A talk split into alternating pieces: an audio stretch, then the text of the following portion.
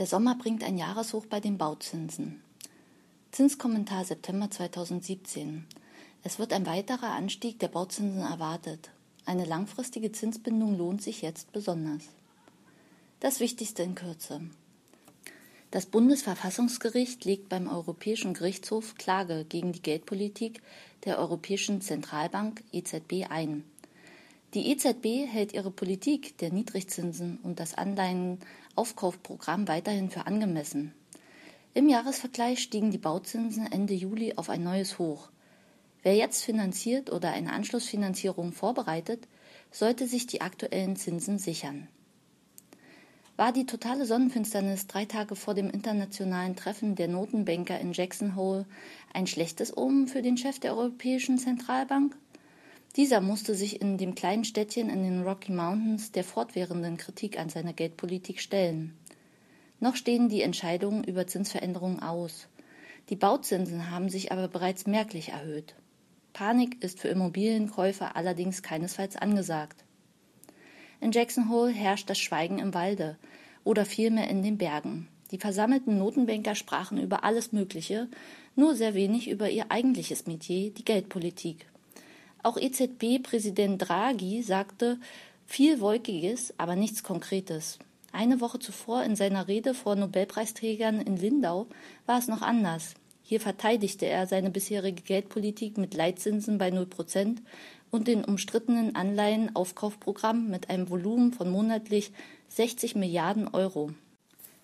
Er gab bekannt, die verstärkte Regulierung und Aufsicht der vergangenen Jahre hat die Welt robuster gemacht. Viele Beobachter werteten seine Aussagen als Antwort auf den Gegenwind, der ihm insbesondere aus Deutschland entgegenweht. Verfassungsrichter gegen Draghi. Was war geschehen?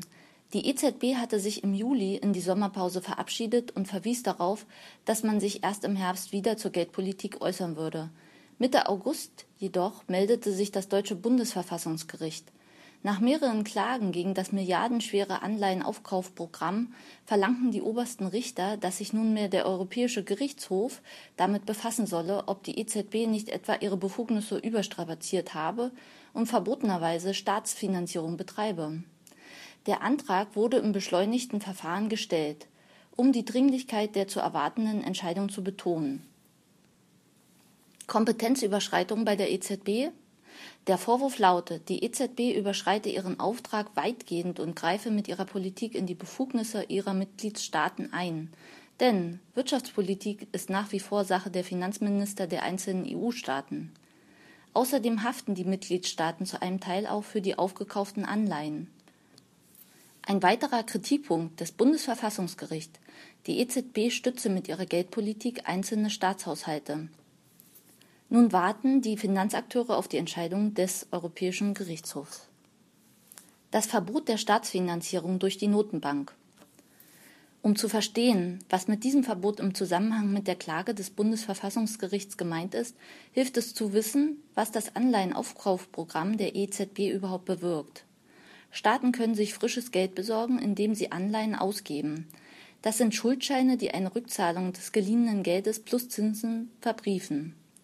Der Käufer der Staatsanleihe wird Gläubiger, der ausgebende Staat Schuldner. Wenn nun aber nicht Unternehmen oder Privatleute diese Anleihen kaufen, sondern die EZB, setzt sie sich dem Verdacht aus, die betreffenden Staaten zu finanzieren, insbesondere wenn sie die Anleihen direkt von der Regierung des jeweiligen Staates kaufen würde. Das ist gemäß Artikel 123 des Vertrags über die Arbeitsweise der Europäischen Union verboten. Der Grund, die Zentralbank darf die Geldmenge nicht ohne warenwirtschaftliche Gegenleistung unbegrenzt vergrößern. Die Folge wäre langfristig eine Inflation, also ein Verfall des Geldwerts, weil das Gleichgewicht von Geld und Warenmenge gestört ist. Erlaubt sind der EZB jedoch der Erwerb von Anleihen am sogenannten Sekundärmarkt, also nicht direkt von den Staaten, sondern von Geschäftsbanken.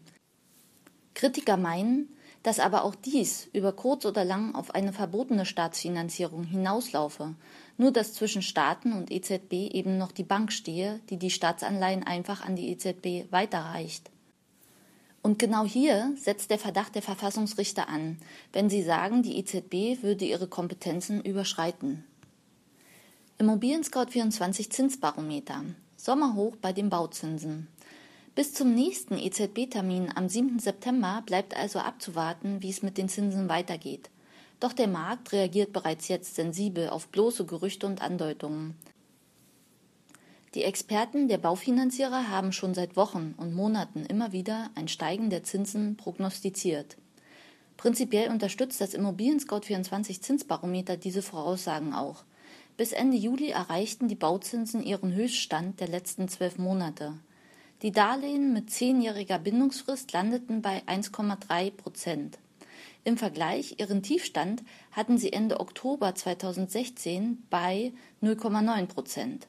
Man muss kein Experte sein, um eine Steigerung von 0,4 Prozent als Anzeichen eines deutlichen Aufwärtstrends zu deuten.